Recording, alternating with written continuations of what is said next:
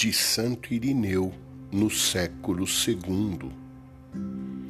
A Igreja, espalhada pelo mundo inteiro, até os confins da terra, recebeu dos apóstolos e de seus discípulos a fé em um só Deus, em um só Jesus Cristo e no Espírito Santo.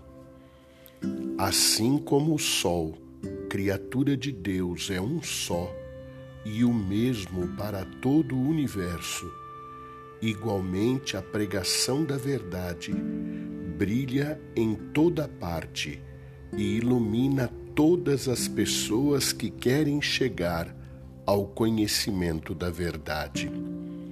Sendo uma só e mesma a fé, nem aquele que muito diz sobre ela a aumenta, nem aquele que diz menos a diminui.